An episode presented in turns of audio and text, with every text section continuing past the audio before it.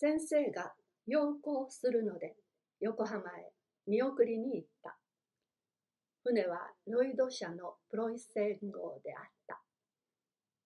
船の出るとき、同行の羽賀さんと藤代さんは帽子を振って見送りの人々に景気のいい挨拶を送っているのに、先生だけは一人少し離れた原則に持たれて身動きもしないでじっと鳩場を見下ろしていた。船が動き出すと同時に奥さんが顔にハンケチを当てたのを見た。秋風の一人を吹くや海の上という句をはがきに書いて神戸からよこされた。先生の留学中に自分は病気になって1年休学し、郷里の海岸で遊んでいたので、退屈任せに長たらしい手紙を書いてはロンドンの先生に送った。そうして先生からの頼りの来るのを楽しみにしていた。病気が良くなって再び上京し、間もなく妻を亡くして本郷五丁目に下宿していた時に先生が記帳された。新橋駅、今の汐留へ迎えに行ったら汽車から降りた先生がお嬢さんの顎に手をやって仰向かせてじっと見つめていたがやがて手を離して不思議な微笑みをされたことを思い出す。吉祥当座の先生は柳井町の奥さんの実中根市邸に家遇していた自分の訪ねた時は大きな木箱に書物のいっぱい詰まった荷がついて土屋君という人がそれを開けて本を取り出していた。その時英国の美術館にある名画の写真をいろいろ見せられてその中で好きなのを23枚撮れと言われたのでレイノルズの女の子の絵やムリリオのマグダレナのマリアなどをもらった先生の手カバンの中から白バラの造花が一束出てきた。それは何ですか？と聞いたら、人からもらったんだと言われた。確かその時に寿司のごちそうになった。自分はちっとも気がつかなかったが、後で聞いたところによると、先生が海苔巻きに箸をつけると自分も海苔巻きを食う。先生が卵を食うと自分も卵を取り上げる。先生がエビを残したら自分もエビを残したのだそうである。先生の死後に出てきたノートの中に T の寿司の食い方と覚書きのしてあったのはこの時のことらしい。千駄木へ今日定められてからはまた昔のように3日にあげず遊びに行った。その頃はやはり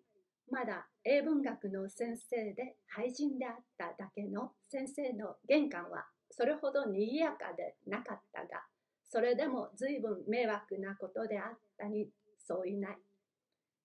今日は忙しいから帰れと言われても、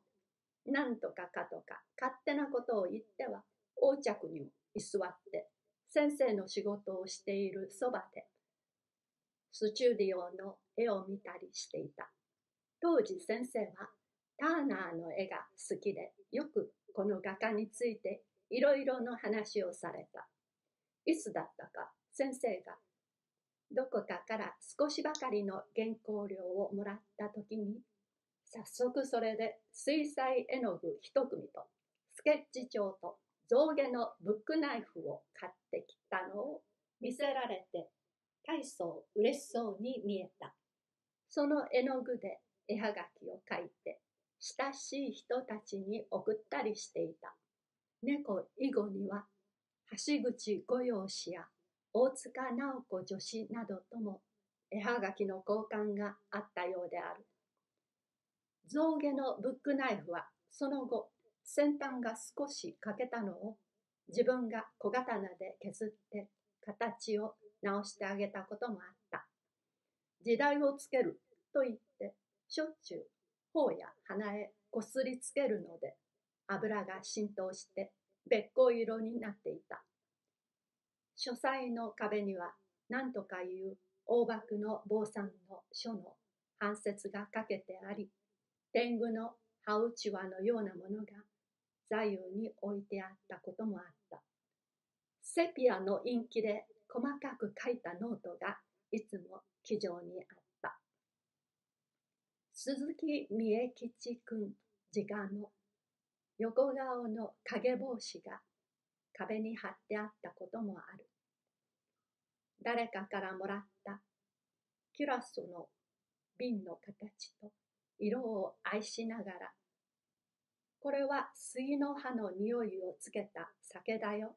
と言って飲まされたことを思い出すのである。草色の羊羹が好きであり、レストランへ一緒に行くと、青豆のスープはあるかと聞くのが常であった。我が輩は猫であるで、先生は一足飛びに有名になってしまった。ホトトギス関係の人々の文章会が時々先生のうちで開かれるようになった。先生の猫の続きを朗読するのはいつも高浜さんであったが、先生は時々はなはだ決まりの悪そうな顔をして、硬くなって朗読を聞いていたこともあったようである。自分が学校で古いフィロソフィーカルマガジンを見ていたら、レベレンド・ハウトンという人の首吊りの力学を論じた珍しい論文が見つかったので、先生に報告したら、それは面白いから見せろというので、学校から借りてきて用立てた。それが猫の寛月くんの公園になって現れている。高等学校時代に数学の得意であった先生は、こういうものを読んでもちゃんと理解するだけの素養を持っていたのである。文学者には異例であろうと思う。高浜、坂本、寒川書士と先生と自分とで神田連雀町の鶏肉屋へ中飯を食いに行った時須田町編を歩きながら寒川氏が話したある変わり者の新聞記者の身投げの場面がやはり猫の一節に寛月くんの功績の一つとして現れているのである。上野の音楽学校で毎月開かれる明治音楽会の演奏会へ時々先生と一緒に出かけた。ある時の曲目中にカエルの鳴き声やらシャンパンを抜く音の混じった表題学的なものがあった。それがよほどおかしかったと見えて帰り道に西洋圏前をぶらぶら歩きながら先生がそのグッグッグッというカエルの声の真似をしては実に腹の奥からおかしそうに笑うのであった。その頃の先生にはまだ非常に若々しい書生っぽいところが多分にあったような気がする。自分の白いネルの襟巻きが汚れてネズミ色になっているのを汚いからと言って女中に選択させられたこともあったが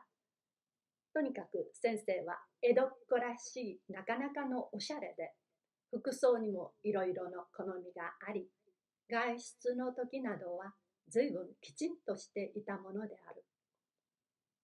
君服を新調したから一つ見てくれと言われるようなこともあった。服装については自分は先生からは落第点をもらっていた。メンネルの下着が袖口から2寸もはみ出ているのがいつも先生から笑われる種であった。それから自分が将来のわがまま者で例えば引っ越しの時などでも、ちっとも手伝わなかったりするので、この点でもすっかりバッテンをつけられていた。それから T は国の土産に鰹節をたった一本持ってきたと言って笑われたこともある。しかし子供のような心で門下に集まる若い者にはあらゆる弱点や在家に対して常に自負の寛容を持って臨まれた。その代わり社交的技巧の底に隠れた敵意や打算に対してかなりに敏感であったことは先生の作品を見てもわかるのである。